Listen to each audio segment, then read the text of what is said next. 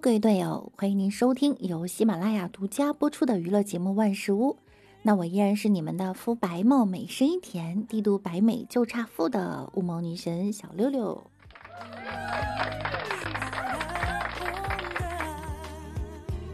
昨天说出打工是不可能打工的，这辈子不可能打工的周某，第四次刑满出狱。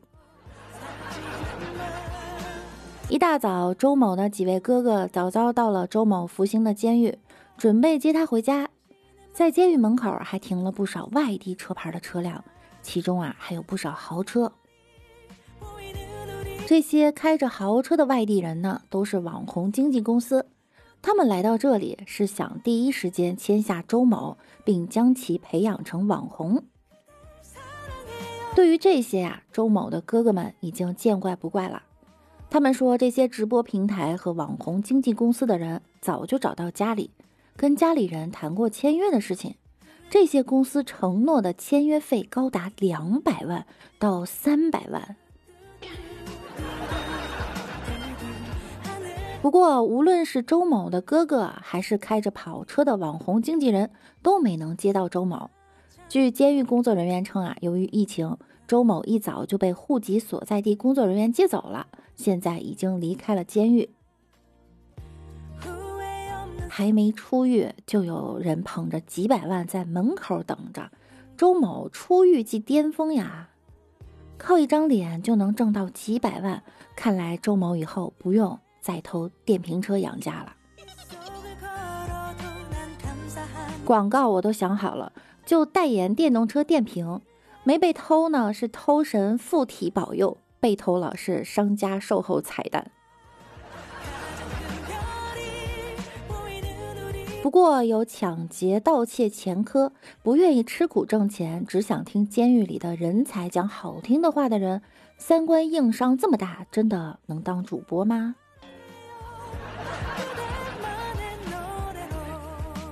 那些出高价想签约的网红公司，你们真的不是在包装犯罪吗？在采访中，周某弟弟表示，现在周某已经回到家里。至于签约的事情，要看他自己有没有兴趣。如果没兴趣啊，就带他去开挖掘机。我估计吧，网红是不可能当的，因为直播做网红也是打工。当了网红的周某，人设得崩。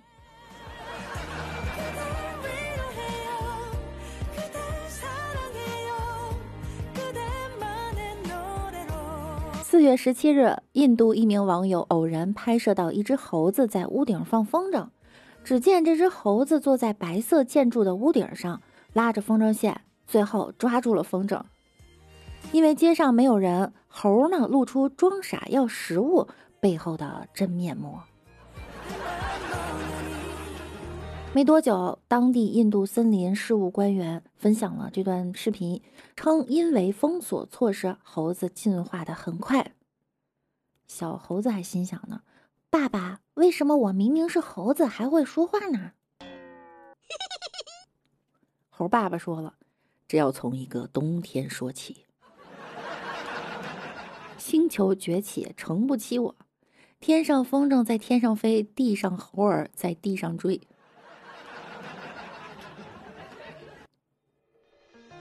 再不解封，人类地球霸主的地位啊，岌岌可危了。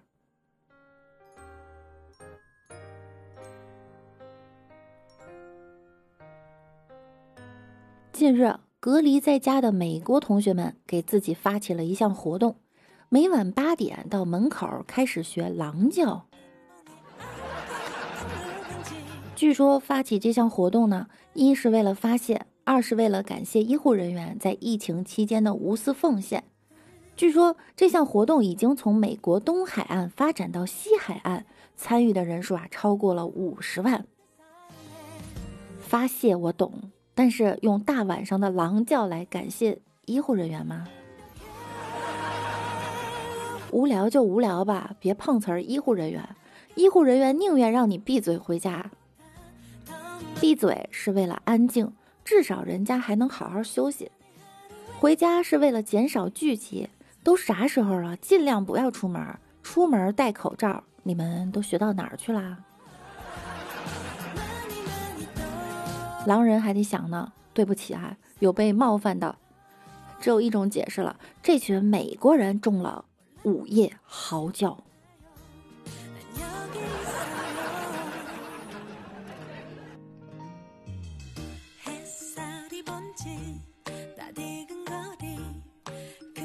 四月十七日，上海交通大学招聘网显示，保卫处招聘一名治安管理岗位人员，招聘学历要求为硕士及以上学位。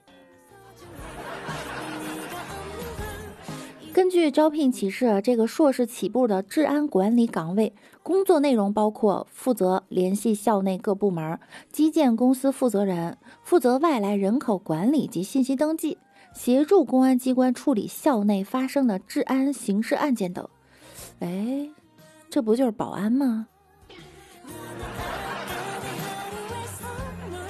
现在想当保安都得硕士起步，像我这种大学挂科无数磕磕绊绊毕业的人，恐怕只能去洗碗了。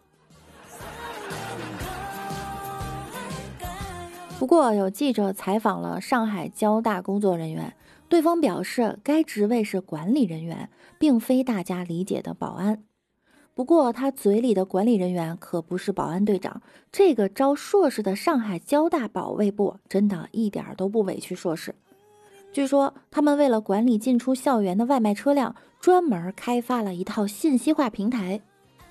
经过几次更新和改版，这个信息化平台啊，不仅可以追踪外卖轨迹，还能看到流浪在校园内的小动物行踪，甚至可以看到路况信息、校车信息和安保人员巡逻踪迹的上海交大版活点地图，好厉害！上海交大给流浪狗装定位，北大给流浪猫做图检。你们聪明的人用起脑子来这么任性的吗？如果你们有智商用不完的话，可以捐给有需要的人，比如我。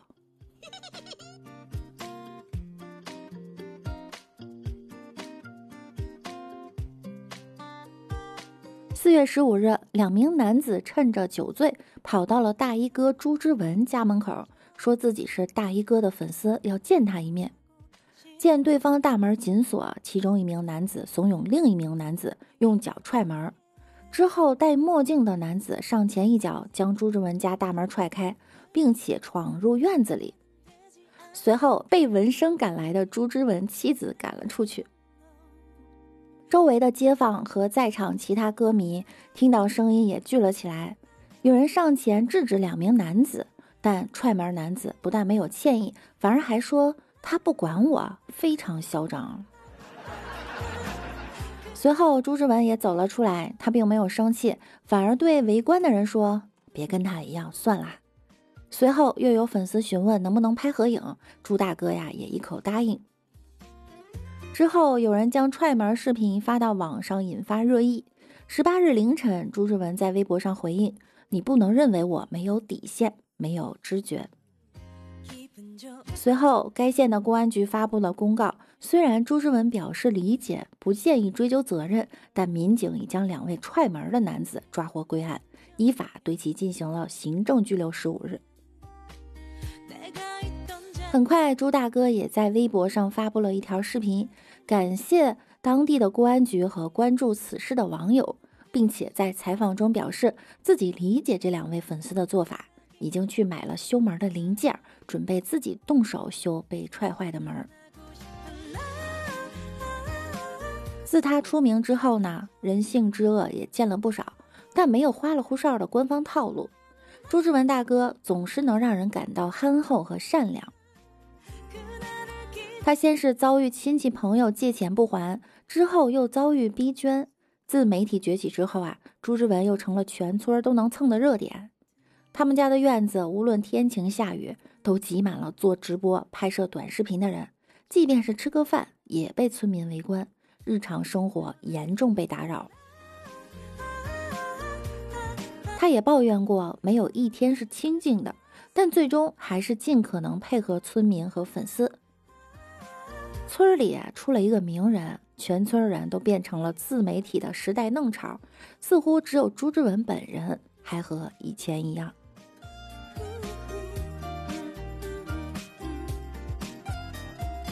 好了，我们来看一下上期节目中小可爱们的留言哈。伤心说：“那啥，我下班往回走，听你的节目，感觉背后的风挺凉啊。”我难道讲的是鬼故事吗？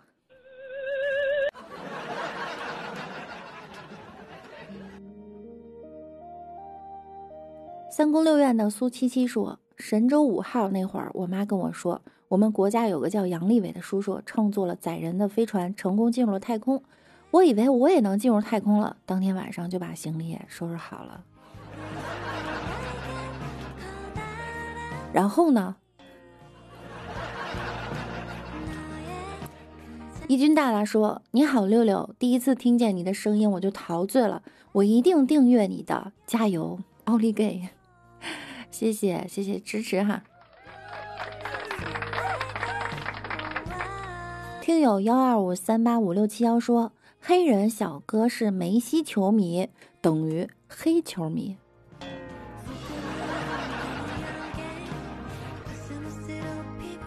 三宫六院的豆芽说。六六还是你声音好睡觉，我好像做的是一档哄睡节目吗？好的，本期节目呢到这儿就要跟大家说再见啦。听节目点关注，勤分享，多评论哟。同时每晚九点我也会在喜马拉雅直播的，想要更多的了解我呢，请呢大家可以来直播间找我玩儿。嘴瓢主播又上线了，那我们下期再见喽，拜拜啦。